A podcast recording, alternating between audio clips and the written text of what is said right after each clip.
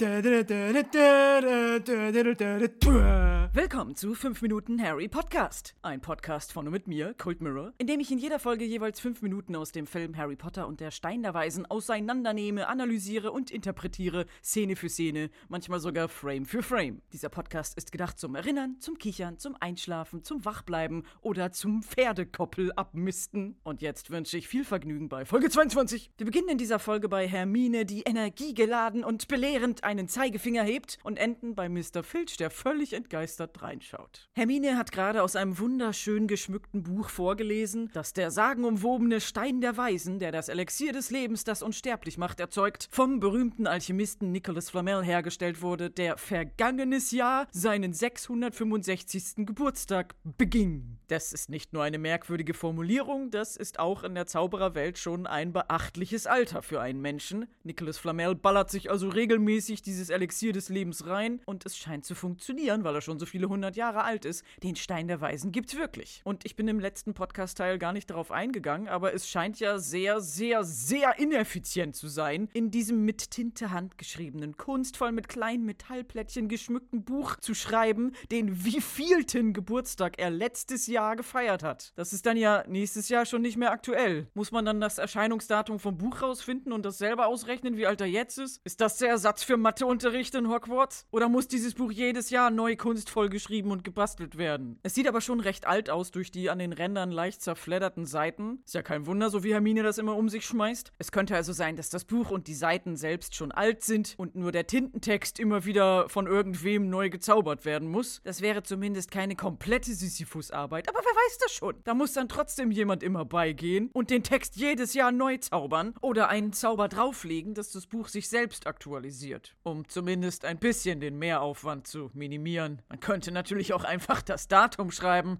aber nicht in Hogwarts, nein, Mann. Alles in Hogwarts ist total unnötig und kompliziert. Zauberer sind einfach so verschwenderisch in allen Dingen, die sie kreieren, weil man das ja einfach mit Magie neu hexen kann. Aber was ist denn nun die Schlussfolgerung, die Hermine aus dem eben gelesenen Text zieht? Nun, dazu muss man ein paar Dinge beachten, die die Kinder bis jetzt im Laufe des Films herausgefunden haben. Die Prämissen fasse ich noch einmal zusammen. Sie lauten wie folgt. Hagrid hat im Auftrag von Dumbledore ein streng geheimes kleines Etwas aus dem Gringotts-Verlies geholt. Da war Harry dabei. In dieses Gringotts-Verlies wurde später eingebrochen, stand in der Zeitung. Der dreiköpfige Hund Fluffy ist im dritten Stock und bewacht eine Falltür, das haben die Kinder gesehen. In eben dieser Falltür befindet sich die geheime Sache aus Gringotts, die irgendwer Böses, wahrscheinlich Snape, weiterhin stehlen will. Das hat Harry Sherlock Holmes mäßig mal eben beim Frühstück kombiniert. Was Fluffy bewacht, geht nur Dumbledore und Nicholas Flamel an, hat Hagrid aus Versehen gesagt. Das hat die ganze Suchaktion der Kinder ausgelöst. Dumbledore und Nicholas Flamel haben zusammengearbeitet, steht auf einer Schokofroschkarte. Flamel ist der Erfinder des Stein der Weisens, steht hier im Buch. So, das wird nicht nochmal alles erklärt, denn die Kinderzuschauer haben im Film natürlich aufgepasst und das alles im Hinterkopf. Und Hermine hebt nun energiegeladen ihren Zeigefinger und verkündet, während sie mit dem Zeigefinger triumphierend auf das eh schon geschundene Buch haut, ihre Konklusion. Das bewacht Fluffy da drüben im dritten Stock. Das verbirgt sich unter der Falltür. Der Stein der Weisen. Verdammt bin ich gut! Darauf folgen sogenannte Reaction Shots von Harry und Ron. Das sind Nahaufnahmen der Schauspieler, die auf das eben Geschehene ohne Dialog reagieren, um besondere Emotionen in den Gesichtern zu zeigen. In diesem Fall milde Überraschung über dieses verblüffende Ergebnis aus all den Hinweisen, über die sie die ganze Zeit gegrübelt haben. Weniger überraschend ist es für den Zuschauer, denn das ist der Titel des Films. Irgendwann musste das Thema Stein der Weisen ja aufkommen. Hier ist die Szene eigentlich vorbei. Als nächstes rennen die Kinder schon über den Rasen zu Hagrid, aber in einer älteren Version des Drehbuchs geht die Szene in der Bibliothek noch ein bisschen weiter. Und das ist deshalb bemerkenswert, weil es auch gedreht wurde. Das sieht man zumindest in Behind-the-Scenes-Footage. Es gab noch mehr Dialog. Harry erklärt sich selbst nochmal. Also Flamel hat Dumbledore den Stein gegeben, um ihn in Hogwarts sicher aufzubewahren. Aber sie haben nicht damit gerechnet, dass jemand, der in der Schule unterrichtet, hinter dem Stein her ist. Und das ist definitiv Snape. Ohne Zweifel Snape. Denn der ist böse. Und der bleibt auch böse. Und Ron sagt dann ganz cool, ja gut, Snape will einen Haufen Gold und auf ewig leben. Wer will das nicht? Er findet das anscheinend nicht so schlimm, aber Hermine erinnert nochmal daran, hey, ich will euch ja keine Angst machen, aber wenn Snape wirklich nur den Stein will, wieso hat er versucht, Harry beim Quidditch umzubringen? Bam, badam, bam. Das wäre auch ein interessantes Ende für die Szene gewesen, so ein bisschen Mystery. Vielleicht hat dieses alles nochmal erklären dem Ganzen den Schwung rausgenommen, denn immerhin geht es ja im Anschluss in der nächsten Szene weiter weiter mit schwungvollem Gerenne über den Rasen. Die Kinder erzählen Hagrid sowieso später nochmal von Snape. Vielleicht wurde es deshalb rausgeschnitten, um den Flow dynamischer zu machen und mehr Drive reinzubringen und sonstige Anglizismen, die cool klingen, wenn man sie sagt. Aber ich finde es irgendwie interessant zu sehen, wenn was rausgelassen wurde, selbst wenn man gar nicht weiß, was rausgelassen wurde. Denn laut dem uralt Drehbuch gibt es zwischen dieser Szene in der Bibliothek und der auf dem Rasen noch vier weitere Szenen. Überall steht omitted, also entfallen. Und von einer Szene gab es dann noch mehrere Versionen, A, B, C, ganz oft umgeschrieben, bis sie dann letzten Endes komplett weggelassen wurde. Laut dem Buch sind da die Osterferien oder sie lernen für die Prüfungen. Das hätte auch zu wenig Drive gehabt. Wer weiß, was da noch alles passiert wäre und wie lange sich der Drehbuchautor Steve Kloves da den Kopf drüber zerbrochen hat, bis er gesagt hat, ach drauf geschissen, das ist doch langweilig. Ich lösche das jetzt. Mir fällt nichts mehr ein. Ich weiß nicht, was dazu noch schreiben soll. Das, wo Harry alles erklärt, lasse ich jetzt weg. Dann gibt's besseren Flow und mehr Drive und mehr Bounce und mehr Dash. Und der Rest ist doch unnötiger Kack, der hier alles in die Länge zieht. Ja. Harter Schnitt, nächste Szene. Es gibt einen Orts- und Zeitwechsel. Wir sind nicht mehr in der Bibliothek am Tag, sondern es ist Nacht und wir sind draußen. Wir sehen nassen Rasen, über den Harry, Ron und Hermine an uns vorbeilaufen und dabei matschige Pitschi-Patschi-Klatschi-Geräusche mit ihren Schuhen machen. Die Kamera schwenkt vom Rasen hoch hinter ihnen her und sie rennen zu einem kleinen Häuschen am Rande eines Waldes. Und das ist nicht irgendein Wald, das ist der verbotene Wald. Alles ist in Dunkelheit gehüllt, die Bäume werden nur von Mondlicht beleuchtet oder von Scheinwerfern, die in der Ferne in größerer Höhe aufgebaut wurden, weil echtes Mondlicht niemals genug Leuchtkraft hätte, um die Szene auszuleuchten. Ein letztes Fünkchen glimmt noch in einem Lagerfeuer vor der Hütte. Aus einem einzelnen winzigen Fenster leuchtet Licht und dichter Rauch kommt aus dem Schornstein.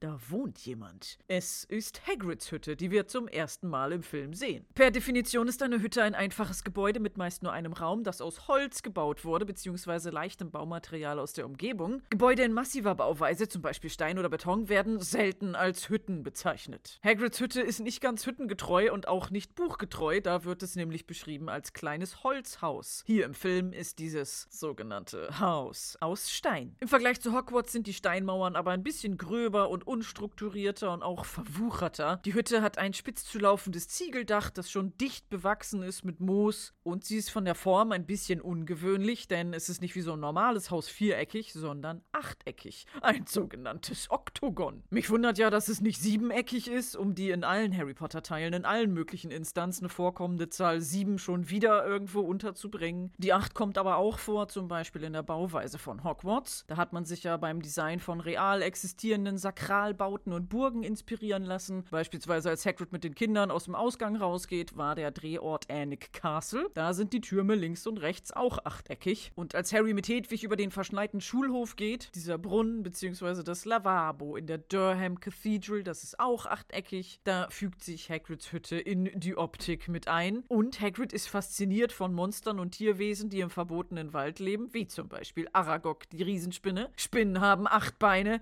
Boom! Und so schließt sich der Kreis beziehungsweise das Achteck. Und links neben Hagrids Hütte ist etwas, das aussieht wie ein kleines rundes Klohäuschen. Drehort für diese Szene war ein richtiger Wald. Man hat diese Hütte gebaut im Black Park Country Park in Buckinghamshire in England, was so eine halbe Stunde Autofahrt von den Leavesden Studios entfernt ist, wo alle sonstigen Sets von Harry Potter gebaut und benutzt wurden. Das war quasi um die Ecke. Das hat wunderbar Produktions- und Transportkosten gespart, aber das hier ist nicht das einzige Filmset für Hagrids Hütte. Wir sind am Waldrand, man sieht die Kinder, wie sie zur Eingangstür der Hütte laufen. Sie klopfen energisch an. Schnitt. Und wir sind wieder eine halbe Stunde zurückgefahren in die Leavesden Studios und sehen die Tür von innen. Denn Hagrids Hütte gibt's zweimal. Einmal eine Version draußen im Wald für Szenen außerhalb der Hütte und eine etwas größere Version für Szenen im Innenbereich. Das ist ein Set im Studio. Hagrid öffnet die Tür, sieht, dass es die Kinder sind und macht sie wieder zu und versucht sie aus irgendeinem Grund abzuwimmeln. Aber nachdem sie ihm vor fast verschlossener, aber nicht gut isolierter Tür sagen, dass sie vom Stein der Weisen wissen, lässt er sie mit einem ermatteten. Oh doch hinein. Und in dieser Szene direkt am Anfang bei der Tür ist ein kleiner Filmfehler. Beziehungsweise sichtbares Filmequipment, nenne ich es mal. Leute mit neueren Versionen des Films werden sagen, hä, wo denn? Da ist doch gar nichts. Tja, ich hab's gesagt, ich nutze das voll aus, dass ich diese olle, frühe 2000er Fullscreen-Version des Films habe. Da ist das Bild zwar nicht so breit, aber man sieht mehr vom oberen und unteren Bildrand, der in der neueren Widescreen-Version verloren geht. Und da sind ganz unten im Bild, vor den Füßen der Kinder am Boden schwarze Klebebandmarkierungen. Die sind dafür da, dass Daniel Radcliffe und Co. wissen, wo sie stehen sollen. Das ist nicht nur für die Kinderschauspieler, die irgendwie hibbelig und unerfahren sind und einen kleinen Anhaltspunkt brauchen. Sowas wird für alle Schauspieler benutzt. In dieser Szene ist es wichtig, einmal damit ihnen nicht die Tür ins Gesicht ballert, wenn sie nach außen aufgemacht wird und damit die Perspektive stimmt. Gerade bei Szenen mit Hagrid, der ja ein Halbriese ist, spielt die richtige Perspektive eine große Rolle. Hier zum Beispiel blickt die Kamera aus erhöhter Position an Hagrid vorbei auf die Kinder, die durch diese Draufsicht noch viel kleiner aussehen, was zur Illusion beiträgt, Hagrid wäre wirklich sehr, sehr groß. Ja, Klebeband auf dem Boden sieht man in der Widescreen-Version nicht. Ist doch egal, Szene nochmal gerettet. Falsch! Auch in der Widescreen-Version gibt es einen Filmfehler. Emma Watson guckt direkt in die Kamera. Ein Malheur, das gerade sehr jungen Schauspielern oft passiert. Sie sind aufgeregt, sie wissen nicht, wo sie hingucken sollen. Und das ist nicht der erste Filmfehler. Diese Szene in Hagrids Hütte hat noch einige mehr. Wo könnten sie sein? Ihr könnt ja schon mal überlegen. Es bleibt spannend. Die Kinder betreten Hagrids Hütte. Auch von innen sind die Steine, aus denen die Mauer gebaut ist, genauso grob gehauen wie von außen. Da wurde nichts schön geglättet oder verputzt, aber es sieht trotzdem ganz gemütlich aus, was vor allem an dem im Kamin prasselnden Feuer und den vielen, vielen Kerzen liegt. Da sind Kerzen im Kerzenleuchter an der Decke, Kerzen in Laternen an der Tür, Kerzen an der Wand, Kerzen neben dem Kamin, Kerzen an der Sitzbank. Hagrid hat echt eine Menge Kerzen, Mann. Nicht so viele wie in der großen Halle, aber doch wirklich sehr viel. Die sind nicht nur zu Dekozwecken da. Der Chefdesigner Stuart Craig wollte, dass die Hütte gut ausgeleuchtet ist. Draußen ist es dunkel, aber innen ist überall Licht, um Behaglichkeit auszudrücken. Der Hagrid ist ja auch ein Lieber, ne? Und es wurden spezielle Filmkerzen mit Doppel- und Dreifachdocht benutzt. Die sind nicht nur stimmungsvoller, sondern sie brennen auch heller und größer. Das ist keine LED-Furzkackleuchte, das ist eine echte Flamme. Hagrid hat eine rustikal eingerichtete Hütte. Gleich bei der Tür ist ein großer brauner Sessel, auf den sich die kleine Hermine unaufgefordert hinlümmelt. Sie könnte sogar dreimal existieren. Selbst Hermine und Hermine und Hermine hätten immer noch Platz darauf, so groß ist der Sessel. Ron und Harry setzen sich gegenüber auf eine große hölzerne Bank, auf der Hagrids großer Hund namens Fang sitzt. Man merkt, in Hagrids Hütte ist alles etwas zu groß, sodass die eh schon kleinen Kinder darin besonders winzig wirken. Was nochmal unterstreicht, hier wohnt eine ungewöhnlich große Person, denn gewöhnliche Möbel würden unter Hagrids Riesenarsch zerbersten. Das ist eine der Methoden, um Hagrid größer erscheinen zu lassen. Es wurden aber auch wieder die altbekannten Tricks benutzt. Einmal der besondere Trick namens Martin Bayfield, der im Abspann unter Stunts aufgeführt ist. Ehemaliger Rugby-Spieler, ein über zwei Meter großer Typ. Gerade wenn Hagrid sich das Bild mit den Kindern teilt, ist es meistens nicht Robbie Coltrane, der nur 1,85 Meter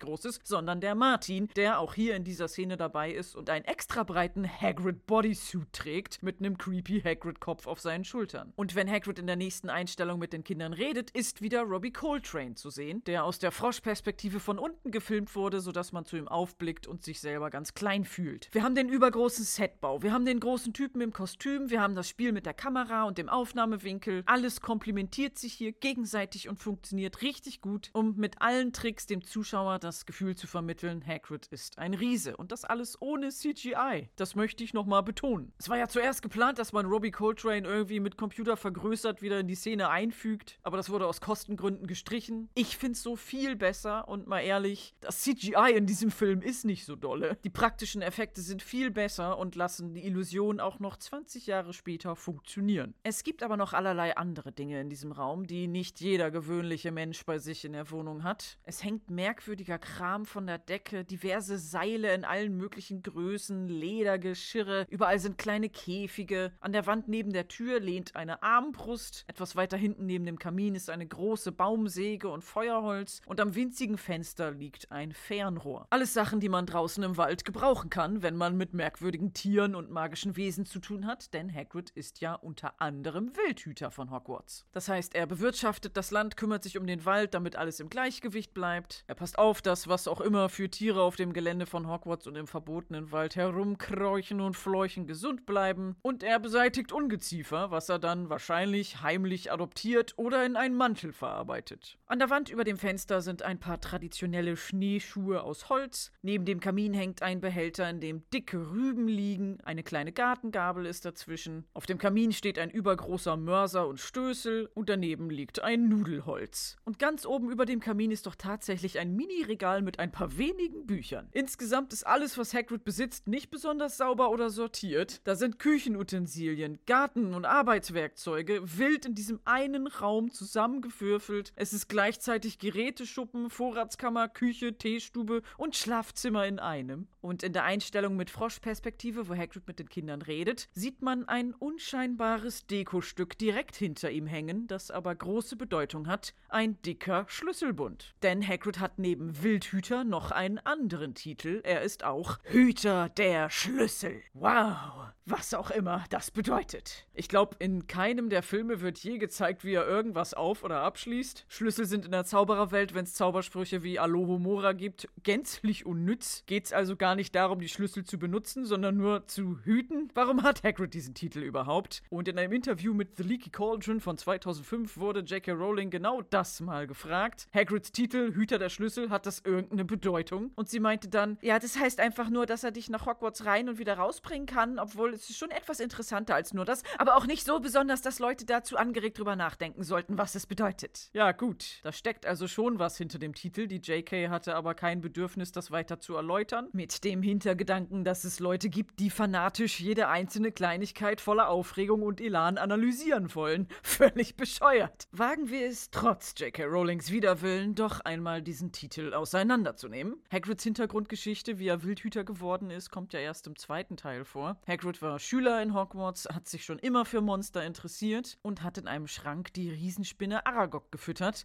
die damals noch ein Baby war. Und eine Baby-Riesenspinne ist so groß wie ein Hund. Sie zu verheimlichen hat irgendwann nicht mehr geklappt. Tom Riddle hat sie entdeckt und Hagrid vorgeworfen, die Kammer des Schreckens geöffnet zu haben, obwohl er das ja selber war. Aragog wurde als das Monster aus der Kammer des Schreckens bezeichnet und ist in den Wald geflüchtet. Hagrid wurde der Schule verwiesen und sein Zauberstab wurde zerbrochen. Was für einen Zauberer in der Zaubererwelt eigentlich das Schlimmste ist, was passieren kann, neben nach Azkaban kommen. Aber Dumbledore hat dann zumindest eingefädelt, dass Hagrid noch als Wildhüter auf dem Schulgelände bleiben darf. Er blieb dadurch weiterhin Teil dieser Welt und hat vielleicht hier und da noch ein paar Zaubersprüche mitgekriegt. Und Hüter der Schlüssel ist nicht wirklich ein notwendiger Beruf, sondern eher ein symbolischer Titel, den er Hagrid gegeben hat, um zu zeigen, du darfst hier ein- und ausgehen, du hast für jeden Raum einen Schlüssel, du bringst die Kinder her, wir vertrauen dir. Und obwohl du nicht zaubern darfst, bist du ein geschätztes Mitglied dieser Schule. Hagrid hatte den kleinen goldenen Schlüssel zum Verlies in Gringotts, in dem Harrys gesamtes Vermögen, was er von seinen Eltern geerbt hat, drin war. Das hat Hagrid nicht ausgeräumt und sich ein schönes Leben auf Malle gemacht. Ihm wurde von Dumbledore auch Zugang zum Verlies mit dem Stein der Weisen anvertraut. Der Titel Hüter der Schlüssel und diese Schlüssel, die hier unauffällig im Hintergrund am Regal hängen,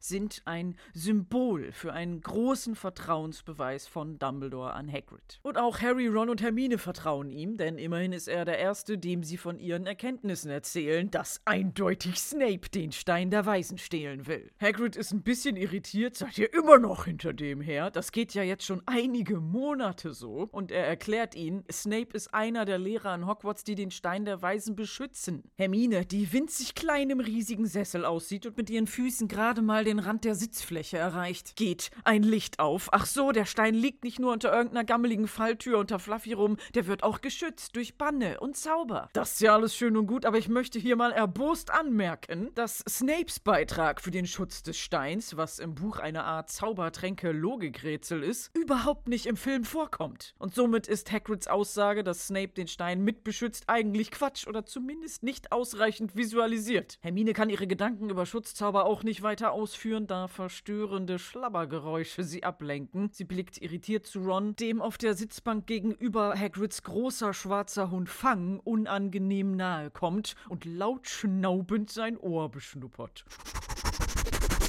Fangs Kopf ist größer als der von Ron, ganz knautschig und faltig, dass man seine Augen nicht sieht. Im Buch wird Fang bezeichnet als Saurüde, auf Englisch Boarhound. Und wenn man das liest, denkt man, eine Sau ist ein Schwein und Rüde ist ein männlicher Hund. Also ein trainiertes Haustier, Wildschwein, Hund, irgendwas? Ich hätte das überhaupt nicht in Frage gestellt, weil es ja zu Hagrid passt und seiner Vorliebe für ungewöhnliche Tiere. Aber nein, Saurüde ist einfach nur eine historische Sammelbezeichnung für schwere Hunde, die früher zur Jagd von Wildschweinen Wildschweinen, auf Englisch Boar, benutzt wurden. Neben Saurüden gibt es auch noch Saufinder und Saupacker. Das waren eher Berufsbezeichnungen für Hunde und weniger Rassenbezeichnungen. Saufinder sind kleine Spürhunde, die, wie der Name vermuten lässt, das Wild erstmal finden. Saurüden sind etwas massigere Hunde, die dafür da sind, dem Wild ordentlich Angst zu machen, das aufzuschrecken und aus dem Versteck zu jagen. Und die Saupacker, das sind die richtigen Klopper, die dann das Wild zusammentreiben und teilweise packen und niederreißen, damit man das als Mensch dann easy peasy tot machen kann. Und weil ausgewachsene Wildschweine sehr gefährlich sein können, hat man sehr viele Hunde dabei gehabt, die manchmal sogar Rüstung getragen haben. Der Saurüde Fang ist also ein mittelgroßer Hetzjagdhund zum Angstmachen. Im Film ist er dargestellt von einem Mastino Napoletano, eine italienische Hunderasse, auch groß und massig, deren Vorfahren vermutlich römische Kriegshunde waren, die sogar in der Arena mit Gladiatoren gekämpft haben. All das macht Hagrids Hundfang aber nicht. Weder Wildschweine jagen noch kämpfen. Er macht auch niemandem Angst, denn er hat selber immer Angst. Er ist ein zurückhaltender Schisshase, der einfach nur am Kamin liegen und Kinderohren lecken möchte. Wer kann's ihm übel nehmen? Und mir ist beim Angucken dieser Szene aufgefallen, dass Ron und Harry gar nicht ihre Schuluniformen tragen. Harry trägt einen grünen Pulli und Ron einen dunkelblauen, sogar einen ordentlichen heilen, nicht geflickten oder von Ratten zerfressenen Pulli. Und das, obwohl sie ja vor kurzem zu Weihnachten von Mrs. Weasley selbst gestrickte Pullis mit den Anfangsbuchstaben ihrer Namen geschenkt bekommen haben. Oh, ist so mega lieb, mega schön und so, dieses Sinnbild dafür, Teil einer großen liebenden Familie zu sein. Aber wir tragen jetzt doch lieber völlig andere Pullis und die selbstgestrickten nie wieder. Und es ist noch was ganz Besonderes in dieser Szene. Ich bin sehr aufgeregt, mitteilen zu dürfen, dass nach knapp einer Stunde und 45 Minuten zum allerersten Mal in diesem Film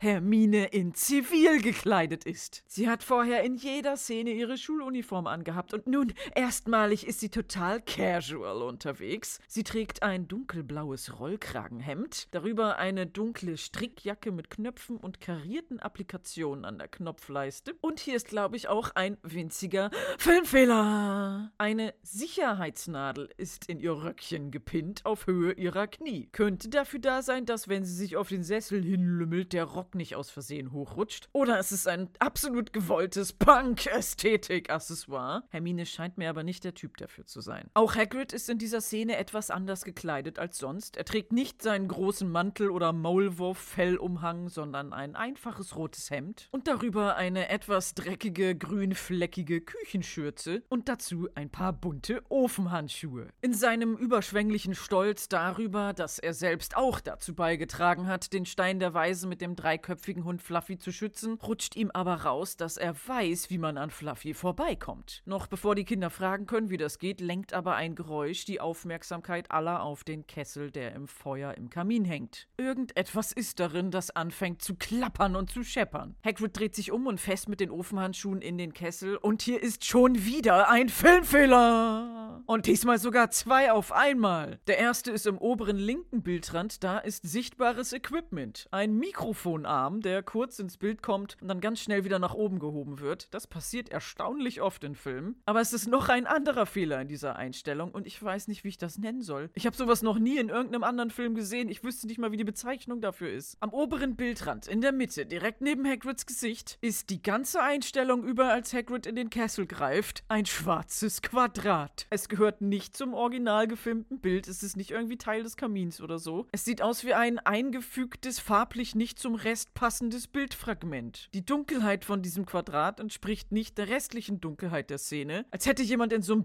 Bildbearbeitungsprogramm mit dem Viereck-Tool einen schwarzen Layer mit leichter Transparenz erzeugt, der dann drüber gelegt wurde über was auch immer. Man erkennt nämlich eine unscheinbare Form dahinter. Es wird irgendwas verdeckt. Und das ist in der alten Fullscreen-DVD, das ist in der neuen DVD, das ist in der Ultimate Edition Blu-ray. In jeder Version des Films ist dieses kleine schwarze Quadrat zu sehen. Das ist nicht nur ein Abspielfehler hier bei mir, das ist in der Master-Filmdatei, die sie für alles benutzen. Ist es ein Kameraglitch oder ist es gewollt? Wenn ja, warum? Wollten sie irgendwas verdecken? Was war da zu sehen? Vielleicht wieder ein Teil vom Equipment in quietschgrün, was abgelenkt hätte, wo man versucht hat, das irgendwie in der Nachbearbeitung schnell zu vertuschen. Aber warum ist es dann so ein stumpfes Quadrat? War das der Praktikant und der hatte nur noch eine Minute Zeit, um die Szene abzugeben und hat dann das Original überschrieben? Fragen über Fragen. Die Antwort darauf weiß ich nicht. Ich nenne es jetzt einfach mal Nachbearbeitungsfehler. Aber die Frage, was in dem Kessel überhaupt vor sich hinklappert, wird beantwortet. Hagrid holt es raus. Es ist ein großes braunes Ei. Und es ist extra heiß. Hagrid trägt es rüber zu einem Tisch und macht dabei die ganze Zeit uh, uh, uh, Geräusche, obwohl er ja die wunderschönen Ofenhandschuhe trägt, die übrigens weiß-blau kariert sind mit kleinen gelben, roten und grünen Chilischoten drauf. Was einmal niedlich aussieht, für einen Riesen und subtil die Farben der Hogwarts-Häuser beinhaltet. Sie scheinen aber nicht wirklich die Hitze, die noch vom Ei abstrahlt, abzuhalten. Im Schwenk rüber zum Tisch ganz kurz zu sehen, die große Holzbank, auf der Harry und Ron sitzen, fungiert hier als Raumtrenner und dahinter ist Hagrids Bett mit hellblauem Bettbezug. Diese Hütte besteht wirklich nur aus einem Raum, in dem Hagrid all sein Hab und Gut und all seine Möbel hat. Die Kinder folgen ihm aufgeregt und versammeln sich um den runden Tisch, auf dem er das Ei in der Mitte platziert. Da steht außerdem eine dunkelblaue Tasse mit weißen Punkten und dazu passender Untertasse. Er hat wohl, bevor sie gekommen sind, etwas Tee getrunken und es liegt ein aufgeschlagenes Buch daneben. Man kann den Text nicht erkennen, aber es handelt offenbar von Drachen, denn es ist bebildert und zeigt einen Drachen und etwas, das aussieht wie ein Ei. Und dazu kommt noch, dass die Lesezeichen Drachenschwanzspitzen haben. Ein nettes kleines Detail. Das Ei wackelt immer stärker und die Kinder wollen wissen, was es ist. Ron hat schon so eine Ahnung und Hagrid gibt zu, dass er dieses Ei in einer Kneipe von einem Fremden gewonnen hat, der erleichtert war, es loszuwerden. Da knackt das Ei plötzlich. Die Kinder gehen ängstlich ein paar Schritte vom Tisch weg, während das Ei immer mehr ruckelt und mit einem Zischen bricht das erste Stückchen raus und ein grüner, etwas schleimiger Flügel kommt zum Vorschein. Und an dieser Stelle ist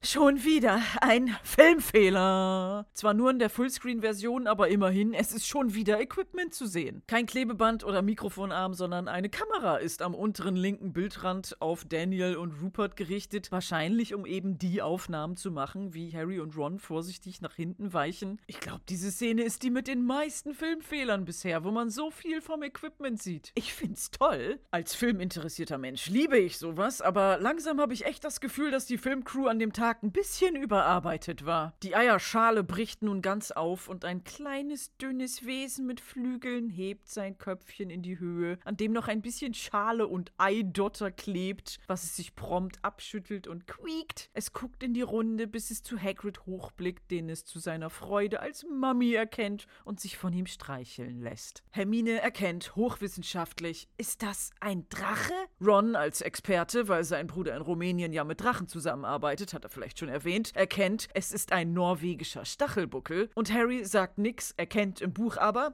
dass es aussieht wie ein zerknitterter Regenschirm. Sehr gut, Harry. Tja, ein Hornschwanz-Knitter-Regenschirmdrache. Wie stellt man sowas filmisch dar? Man hat bei dem Design lange überlegt, wie macht man das jetzt? Soll er vier Beine haben oder zwei? Wie sehen die Flügel aus? Wie ist der Kopf? Ist er hundeartig oder echsenartig? Von Drachen gibt es ja verschiedene Darstellungen in verschiedenen Kulturen. Und letzten Endes hat man sich entschieden, dass er in Richtung Richtung Dinosaurier gehen soll, also eher raubvogelartig, mit einem Schnabel und keiner Schnauze. Der Körperbau ähnelt einer Eidechse mit langem Hals und langem Schwänzchen. Er hat zwei Hinterbeine und seine Vorderbeine sind gleichzeitig seine Flügel mit Lederlappen zwischen den Gliedern, ähnlich wie bei Fledermäusen. Und seine Krallen sehen ein bisschen aus wie kleine Hühnerfüße. Ein klassisches Mischwesen. Wenn in alten Sagen von Drachen und Monstern die Rede ist, dann werden ja auch irdische Tiere benutzt, um das zu beschreiben. Und so sieht eben ein Drache in Harry Harry Potter aus. Halb Raubvogel, halb Echse, halb Fledermaus, halb Hühnchen. Und weil dieser Drache ja Stachelbuckel heißt, hat er zumindest Ansätze von kleinen Stacheln an seinem Kopf, Hals und Buckel, weil er ja noch ein Baby ist, die sind noch nicht ganz ausgeprägt. Er ist nicht schwarz wie im Buch beschrieben, sondern eher olivgrün und er hat einen lila-gold schillernden Streifen auf dem Rücken und auch ein bisschen an seinem Schnäbelchen. Man kann erahnen, dass das mal ein wunderschöner, majestätischer Drache wird, wenn er ausgewachsen ist. Aber jetzt als Baby ist er dünn und tapsig und drahtig. Er ist leider CGI und kein bewegliches Animatronic-Püppchen, wie ich es lieber hätte, aber ich muss sagen, dass er gar nicht so schlecht animiert aussieht. Er hat sich gut gehalten. Da gibt's in diesem Film Schlimmeres. Was bestimmt daran liegt, dass Visual und Special Effect Leute wieder Hand in Hand gearbeitet haben. Man hat zuerst ein richtiges Modellpüppchen geformt, woran sich dann die Visual Effect Leute von Rhythm and Hues, die für die Umsetzung des Drachen verantwortlich waren, orientieren konnten. Die haben das Püppchen dann digital digital nachgebaut. Und das Ei ist auch halb Special, halb Visual Effekt. Einmal trägt es Hagrid ja herum und platziert es auf dem Tisch. Da wurde ein echtes Prop-Ei gefilmt, wo dann mit Kompressorluft einmal kurz pfft,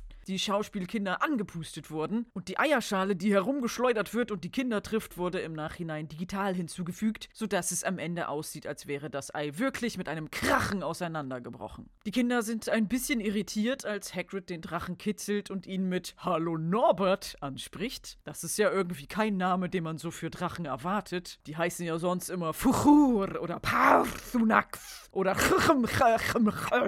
und sonstige Namen, die so klingen, als würde man sich konstant eklatant räuspern? Nein, dieser Drache heißt einfach Norbert, weil Hagrids Namensgebung nun mal einem einfachen System folgt. Dreiköpfige Monsterhunde heißen Fluffy, schissige Hunde, die nur am Feuer sitzen, heißen Fang und majestätische, ehrwürdige Drachen heißen Norbert. Der Name passt aber trotzdem ganz gut. Er hat germanische Wurzeln und setzt sich zusammen aus den althochdeutschen Wörtern Nor für Norden und Berat für strahlend. Da gibt es ja noch ähnliche Namen, die sich auch so zusammensetzen, zum Beispiel Robert, strahlender Ruhm, Herbert, strahlender Krieger und Norbert heißt strahlender Norden. Denn immerhin ist der Drache ja ein norwegischer Stachelbuckel, kommt also aus dem Norden und sein glitzernder Streifen auf seinem Rücken erinnert ein bisschen an Nordlichter am Nachthimmel. Es scheint ein einfacher, alberner Name für einen Drachen zu sein und doch fügt sich alles zusammen. Und wo wir gerade beim Thema Namen sind, die Kinder sagen die ganze Zeit, Hagrid, wir wissen vom Stein der Weisen. Hagrid, Snape versucht den Stein zu bekommen. Äh, Hagrid, was soll das sein? Sag Hagrid, wie kommst du daran? Sie nennen ihn die ganze Zeit beim Nachnamen. Er heißt ja eigentlich Rubeus Hagrid. Dafür, dass sie so gute Freunde sind und ihm voll vertrauen, ist das irgendwie unpersönlich. Er nennt sie ja auch nicht Potter, Granger und Weasley. Der Name Hagrid ist aber ziemlich interessant. Es gibt im Englischen das Wort Hagridden. Das setzt sich zusammen aus den Wörtern Hag für Hexe und Ridden für geritten, heißt also auf Deutsch von der Hexe geritten. Bedeutet aber eigentlich besorgt, gequält oder von Ängsten verfolgt sein. Im Mittelalter gab es für diverse mentale Probleme wie Burnout oder Schlafparalyse noch keine Erklärung. Es war der Glaube, dass eine alte, gruselige Hexe sich in der Nacht auf die Brust von Schlafenden setzt und ihnen Albträume schickt, sodass sie völlig gequält aufwachen und sich gar nicht erklären konnten, warum. Tja, da hat mich wohl eine Hexe geritten. Und es ist ein bisschen schwierig im Deutschen zu unterscheiden zwischen den Wörtern Hag und Witch. Das heißt ja beides Hexe. Es sind aber zwei verschiedene Wesen. Im Englischen ist mit Hag eine alte, gruselige, böse Hexe gemeint, die Kinder frisst und die fast nicht mehr menschlich, sondern eher ein Dämon ist. Und Witch heißt Hexe, die kann alt und böse sein, geht aber eher in Richtung Mensch. Auf Deutsch geht diese Unterscheidung verloren, egal ob mega sexy Wicked Witch oder Kinderfresso Heslo. Hexe ist der Sammelbegriff für alle weiblichen magischen Figuren. In Harry Potter gibt es auch das Wesen, das auf Englisch Hag heißt. Um da dann die Unterscheidung klarer zu machen, wurde es auf Deutsch übersetzt mit Sabberhexe oder Vettel. Die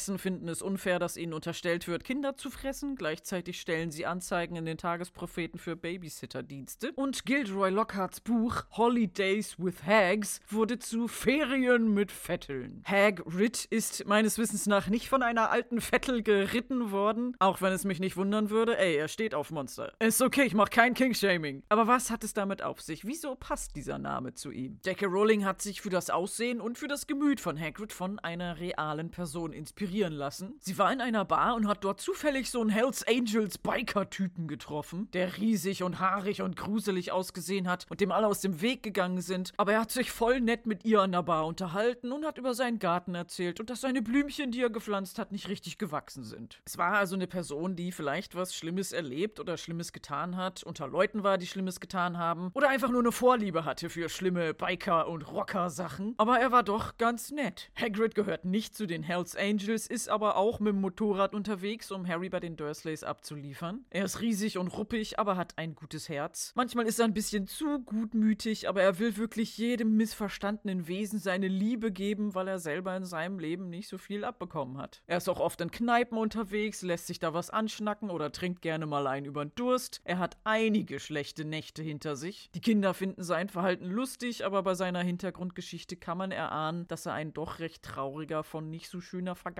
verfolgter Mensch ist. Er ist wirklich Hagridden. Und trotz seiner Grobheit ist er sehr fürsorglich, vor allem in dieser Szene. Er freut sich über den kleinen Babydrachen, den er selbst im Kessel ausgebrütet hat und jetzt sofort liebt, als wär's sein eigenes Kind. Durch das ganze Kitzeln und Streicheln und du du du du du von Hagrid muss Norbert aber hicksen, verschluckt sich und niest aus Versehen ein Feuerball direkt in Hagrids haariges Gesicht. Seine Haare gehen in Flammen auf, er versucht die glühenden Haarspitzen mit den Ofenhandschuhen auszumachen, wobei eine kleine Rauchwolke von ihm aufsteigt. Jeder, der schon mal ein brennendes Haar gerochen hat, kann sich vorstellen, wie sehr das stinken muss. Aber Hagrid freut sich voll und lacht. Oh, oh, oh, oh ja, der muss noch erzogen werden. Hier zeigt sich, dass es gar nicht so eine schlechte Idee war, Hagrids Hütte im Film aus Stein zu machen und nicht aus Holz, sonst würde sie nicht mehr lange stehen. Das wird im Buch von Hermine angesprochen. Ähm, Hagrid, du hast eine Holzhütte. Aber er ignoriert sie und der Drache wird im Laufe der Geschichte immer größer und speit nicht nur Feuer, sondern beißt auch um sich. Er verletzt Hagrid und Fang und die Kinder, aber vor lauter Liebe und Fürsorge ignoriert Hagrid das auch. Diese Problematik wird im Film aber nicht behandelt. Die vergnügte Stimmung mit dem noch süßen und kleinen Babydrachen wird aber abrupt beendet, denn Hagrid sieht jemanden. An dem kleinen Fenster schaut eine Gestalt in die Hütte rein, die die Augen aufreißt und davonrennt. Was Harry kommentiert mit einem zornigen Malfoy. Oh, Schande, sagt Hagrid, um diesen Film jugendfrei bleiben zu lassen. Harter Schnitt, nächste Szene. Wir sind zurück in Hogwarts in einem Korridor. Eine große Eule sitzt auf einer Steinsäule und macht Es ist ein Bartkauz, der so heißt, weil der dunkle Federplüsch unterm Schnabel ein bisschen aussieht wie ein Bart. Es ist eine der größten Eulen, die es gibt, sie wiegt aber deutlich weniger als eine Schneeeule. Die alte Eule der Weasleys namens Errol, die im zweiten Film mal gegens Fenster knallt oder in die Chipsschüssel fliegt, ist übrigens auch ein Bartkauz. Die Kamera fährt von der Eule zur Seite und das Gryffindor-Trio kommt mit zügigen Schritten in den Korridor gelaufen. Harry erklärt aufgeregt: Hagrid wollte immer einen Drachen haben, hat er mir gleich am ersten Tag erzählt. Nein, Harry, das stimmt nicht. Das hat er dir an einer gelöschten Szene in der U-Bahn erzählt und die Szene wurde erst in der Ultimate Edition wieder eingefügt. Davor hattest du keine Ahnung von Hagrids Drachenvorliebe. Das Trio ist beunruhigt, weil Malfoy vom Drachen weiß und ausgerechnet Hermine fragt unwissend und unschuldig: Ich verstehe nicht ganz. Gibt das Ärger? Und an dieser Stelle ist schon wieder ein Filmfehler. Diesmal können weder die Kameraleute noch die Schauspieler noch die Nachbearbeitungspraktikanten oder die gesamte Filmcrew etwas dafür, denn der Fehler ist die deutsche Synchronisierung. Die falsche Person spricht. Nachdem Ron beunruhigt sagt, dass Malfoy vom Drachen weiß, sagt Harry auf Englisch I don't understand. Is that bad? Aber auf Deutsch fragt Hermine. Ich verstehe nicht ganz. Gibt das Ärger? Dabei bewegt sich ihr Mund überhaupt nicht und Harrys ist weit aufgerissen. Wieso haben sie das geändert? Wieso sollte ausgerechnet Hermine das sagen? Hermine ist die, die am meisten von allem versteht. Sie würde doch nicht sagen,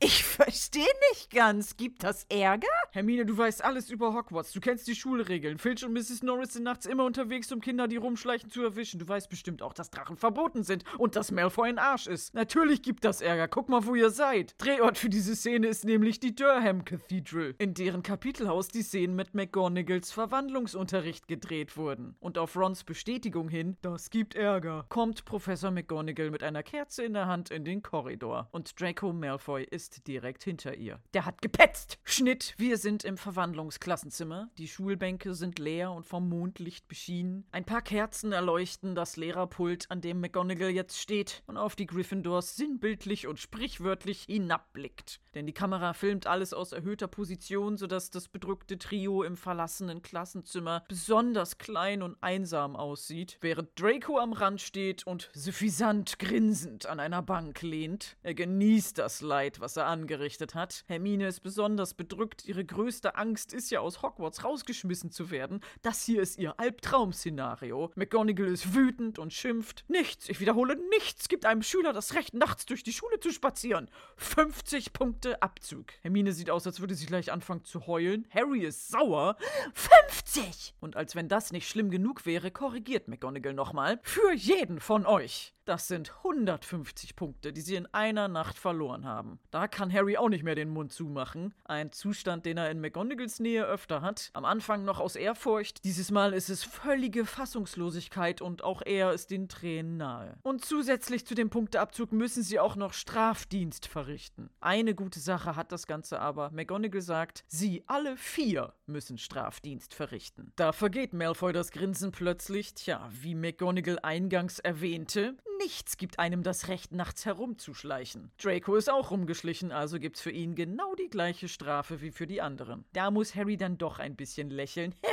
Jemand anderem passiert was Schlimmes. Und auch Hermine und Ron schauen sich grinsend an. Haben sie irgendwie nochmal Glück gehabt. Schade um die Punkte, aber sie wurden zumindest nicht rausgeschmissen. Ich reg mich aber immer noch darüber auf, dass auf Deutsch ausgerechnet Hermine sagen musste. Ich verstehe nicht. Gibt das Ärger? Selbst wenn die Schulregeln irgendwo in einem Gammelbuch in der hintersten Ecke der Bibliothek liegen würden, wäre Hermine doch die Erste, die das auswendig lernt und den Jungs mitteilt, dass nachts zu Hagrid laufen eine blöde Idee ist und gegen die Schulregeln verstößt. Es ist auch nicht ersichtlich, warum sie im Film überhaupt in der Nacht dahin gelaufen sind. Sie hätten ihn ja auch zu jeder anderen Tageszeit besuchen können, um ihm den Verdacht auf Snape mitzuteilen. Im Buch ist der Ablauf der Geschichte nämlich ganz anders. Die Kinder sind am Tag zu Besuch bei Hagrid, der sie eingeladen hat und sie wissen auch vom Drachen. Malfoy kriegt das mit, rennt weg und sagt erstmal niemandem was. Weil Drachen verboten sind, fürchten die Kinder um Hagrid. Ron schreibt seinem Bruder Charlie, der willigt ein, den Drachen heimlich in der Nacht abzuholen. Ron wird aber vom Drachen gebissen, kommt in den Krankenflügel und Draco kriegt den Brief von Charlie in die Hände. Nur Harry und Hermine bringen den Drachen nachts mit dem Tarnumhang auf den höchsten Turm. Hermine weiß absolut Bescheid, sie brechen mit voller Absicht die Regeln, um Hagrid zu helfen. Sie freuen sich, weil McGonagall Draco schnappt, der da rumgewuselt ist, um sie zu verpetzen. Norbert wird abgeholt, Harry und Hermine sind in ihrer Erleichterung, dass alles geklappt hat, so unvorsichtig, dass sie den Tarnumhang liegen lassen und sie werden von Filch geschnappt. Und dann kommt auch noch Neville dazu, weil der sie vor Malfoy warnen wollte. Und das war alles so durcheinander, dass der Drehbuchautor Steve Kloves gesagt hat, ah, drauf geschissen, das ist doch langweilig, ich lösche das jetzt.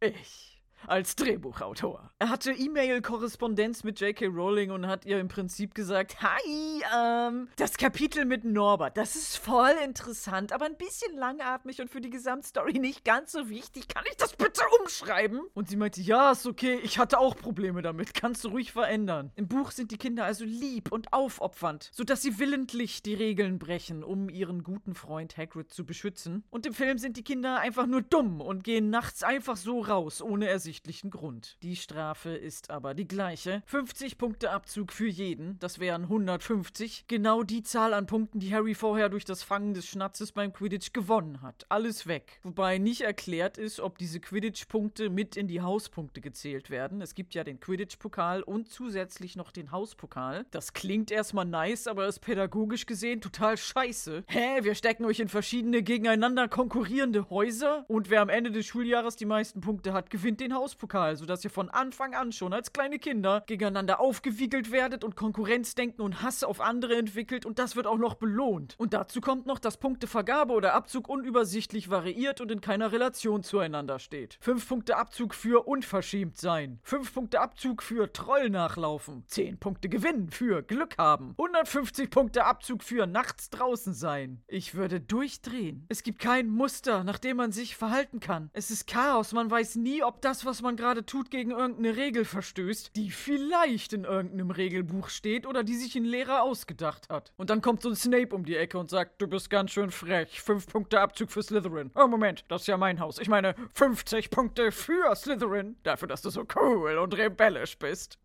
Fledermaus!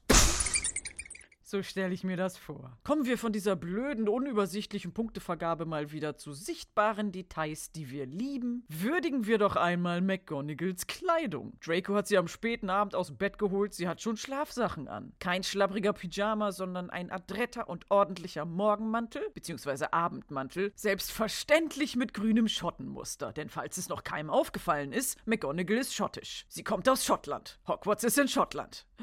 Schottland. Und das spiegelt jedes Outfit von ihr wider und wenn sie gerade keine Schottenmustersachen trägt, dann etwas Grünes. Ihre Schlafkappe, die ihre Haare verdeckt, ist dunkelgrün mit seidigen Rüschen um das Gesicht herum und sie ist mit einer Schleife an ihrem Kinn befestigt. In diesem Outfit, wie wir es hier sehen, geht sie aber nicht schlafen. Unter dem Mantel trägt sie ein weißes geknöpftes Nachthemd mit kleinen Pünktchen drauf. Was auch in späteren Filmen immer mal wieder zu sehen ist, wenn Harry mitten in der Nacht irgendeine Scheiße baut. Das sind ihre Standardschlafsachen Sachen. Sie brezelt sich nicht immer so auf wie in dieser Szene hier. Apropos Outfit, dass die Gryffindor-Kinder in Casual unterwegs sind, habe ich ja schon erwähnt. Und auch Draco trägt heute nicht Schuluniform, sondern einen dicken grauen Rollkragenpullover. Und wo die Gryffindors und Draco gerade so schön beieinander stehen, muss ich mal erwähnen, dass Tom Felton, alias Draco Malfoy, für so ziemlich alle Kinderhauptrollen vorgesprochen hat. Er kam zum Casting, wusste nix von Harry Potter. Das wurde ihm nur in der Schule vorgelesen, fand er aber langweilig. Eigentlich wollte er so sowieso Fischereiwissenschaften studieren. Aber ja, er war jetzt halt Schauspieler, hat auch schon in anderen Filmen mitgespielt. Dies, das. War der erfahrenste Kinderdarsteller von allen, aber für ihn war das nur ein Job. Alle anderen Kinder beim Casting waren voll gehypt, wussten alles, was im Buch vorkommt, wussten schon, wen sie spielen wollten. Und dann kommt dieser Bastard, hat keine Ahnung von Harry Potter, spricht für alle vor. Für Harry hat nicht geklappt. Dann für Ron hat sich extra die Haare dafür gefärbt. Hat auch nicht geklappt. Nachdem er dann gefragt wurde, was denn seine Lieblingsstelle aus dem Buch sei, hat er einfach das wiederholt, was ein anderes Kind vor ihm schon gesagt hat. Äh,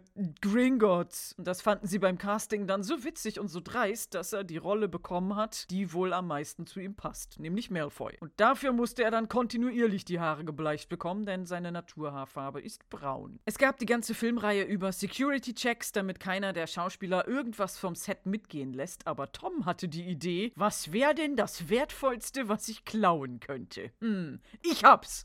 Harry Potter. Und dann wollte er Daniel Radcliffe gefesselt im Kofferraum mitnehmen. Einfach nur, um das Gesicht vom Security Guard zu sehen, wenn er das Auto durchsucht. Hat er dann aber doch nicht gemacht. So ein Schlingel. Aber genug davon, zurück zum Film. In der nächsten Szene ist immer noch Nacht und wir sehen das Hogwarts-Schloss, in dessen Fenstern die meisten Lichter schon erloschen sind, aus der Ferne. Und apropos Security Guard, ein paar Schatten tummeln sich am Eingangstor und Mr. Filch eskortiert die betrübten Kinder hinaus und schwärmt davon, dass er die Schreie von Kindern vermisst, die früher zur Strafe an beiden Daumen in den Kerkern aufgehängt wurden. Und das sagt er nicht nur, um den Kindern Angst zu machen, das ist vor gar nicht allzu langer Zeit passiert. Es war zu seiner Lebenszeit, er ist zwar alt, aber nicht uralt, das ist erst vor kurzem abgeschafft worden, denn Molly Weasley erzählt im Buch Harry Potter und der Feuerkelch, dass sie und Arthur Weasley sich, als sie jugendlich waren, heimlich rausgeschlichen haben, aber erwischt worden sind und dass Arthur bis heute noch blaue Flecken von der Bestrafung hat. Das ist ganz schön dark für so ein Kinderbuch. Zu implizieren, dass Folterung der Kinder mit bis ins erwachsene Alter bleibenden Schäden eine Erziehungsmaßnahme in dieser tollen magischen Schule ist. Das ist gruselig, Mann. Und Mr. Filch ist richtig sadistisch. Er hat sich ja super mit Umbridge verstanden, die von vielen als der schlimmste Bösewicht angesehen wird. Noch schlimmer als Voldemort, weil sie mit den Kindern so ultra streng umgegangen ist und auch gefoltert hat. Aber kein Wunder, dass er so drauf ist. Sein Dasein ist echt nicht schön. Keiner mag ihn. Das einzige Wesen, was ihn zu lieben scheint, ist seine Katze, Mrs. Norris. Er ist ein alter Mann, der keine magischen Kräfte hat. Selbst Hagrid ist besser dran als er. Der kann zumindest ein bisschen zaubern.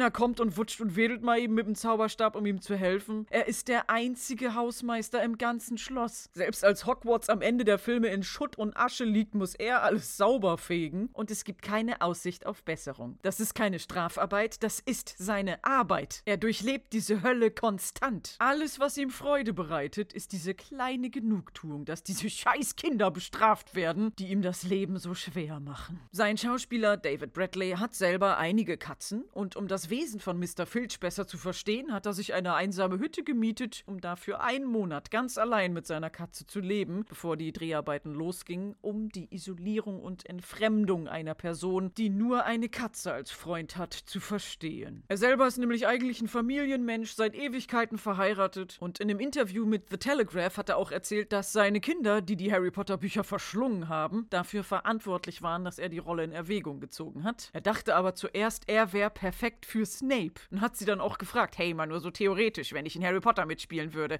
was für eine Rolle könnte ich wohl sein? Snape, oder? Der ist doch so schön böse und auch cool. Filch! Was? Aber, aber Snape ist doch viel besser. Nein, du bist Filch, dieser eklige, giddlige, alte, ewig mürrische Typ. Das bist du, Dad. Das von seinen Kindern zu hören, fand er dann nicht so prickelnd, aber als er dann letzten Endes für die Rolle gecastet wurde, waren sie und er sehr glücklich und er hat sich schon darauf vorbereitet, von vielen Kindern auf der Welt gehasst zu werden, aber es ist das Gegenteil passiert und er freut sich, dass er auf seine alten Tage noch nette Fanbriefe bekommt und Selfies machen darf. Diese Szene beim Hogwarts Eingangstor wurde wieder mal gedreht beim Alnwick Castle. Filch, der von Folterungen schwärmt, geht aus dem Bild. Die Kinder folgen ihm mit Todesangst in ihren Augen. Wohin führt er sie jetzt? Was wird er mit ihnen machen? Schnitt, sechs Stunden Autofahrt später sind wir beim Drehort Black Park Country Park, wo Filch die Kinder zu Hagrids Hütte führt. Tja, ihr wart nachts draußen bei Hagrid. Böse Kinder. Dafür müsst ihr jetzt die Strafe erdulden, nachts draußen bei Hagrid zu sein. Warte, was? Nichts, ich wiederhole, nichts gibt einem Schüler das Recht, nachts draußen zu sein. Als Strafe geht ihr jetzt nach draußen. Okay. Oh, ihr seid ja draußen. Als Strafe geht ihr nach draußen. Aber wir sind doch Geht schon. noch weiter nach draußen. Und der Wald darf von keinem Schüler betreten werden, ohne Ausnahme. Es sei denn, es ist als Strafe 1000 Punkte für Dumbledore.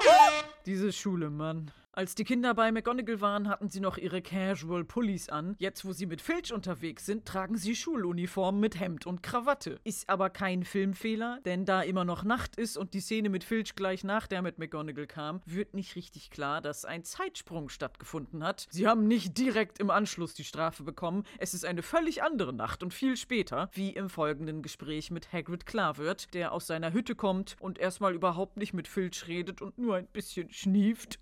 Und Filch sagt, großer Gott, du bist doch nicht immer noch mit diesem Drachen zugange, oder? Und ausgerechnet an dieser Stelle grinst Draco ganz doll. Ich glaube nicht, weil er so schadenfroh ist, immerhin muss er selber jetzt Strafe erdulden, sondern weil Filch auf Englisch sagt, Oh good God, man, you're not still on about that bloody dragon, are you? Und bloody bedeutet in englischer Umgangssprache so viel wie Scheiße. Das ist ein böses Schimpfwort. Was unter anderem auch ein Grund ist, dass der Film nicht ab 0 ist, sondern ab 6, wegen gruseliger Momente und mild language. Da sind ein paar schlimme Wörter dabei. Und weil Schimpfworte für Kinder unglaublich lustig sind, kann man es Tom Felton nicht verübeln, dass er bei diesem Satz Ah, bist du immer noch mit diesem scheiß Drachen im Gange? sich ein Grinsen nicht verkneifen konnte. An dieser Stelle sei erwähnt, dass aufgrund der Änderungen, die der Drehbuchautor Steve Kloves an der Geschichte gemacht hat, weil er keinen Bock auf das Norbert-Kapitel hatte, die Figuren jetzt anders sind. Im Buch wurde Ron ja von Norbert gebissen und liegt im Krankenflügel, also war er bei der ganzen Aktion gar nicht dabei. Nur Harry und Hermine sind erwischt worden. Und Neville ist später dazugekommen, um sie vor Malfoy zu warnen, der aber auch erwischt wurde. Neville hat im Film mit allem gar nichts zu tun und da Ron nun mal einer der Hauptfiguren ist, ist er jetzt an Nevilles Stelle. Und da die Story mit seinem Bruder Charlie, der Norbert bei sich in Rumänien aufnimmt, auch aus dem Film gestrichen wurde, sagt Hagrid jetzt einfach nur, Norbert ist weg, Dumbledore schickt den Ärmsten nach Rumänien. Und weil Hagrid und Charlie nie miteinander zu tun haben, finden wir in den Filmen auch nicht raus, dass Norbert eigentlich ein besonders aggressives Mädchen ist und von Charlie in Noberta umbenannt wurde. Hagrid jammert weiter, aber vielleicht gefällt's ihm in Rumänien nicht. Vielleicht sind die anderen Drachen gemein zu ihm. Und Filch schaut ihn völlig entgeistert an und rollt mit den Augen. Und hier ist die 5-Minuten-Marke erreicht und somit das Ende für diese Folge. Ich wünsche euch ein frohes Fest, einen tollen Geburtstag, viel Glück bei der Prüfung, alles Gute zur Hochzeit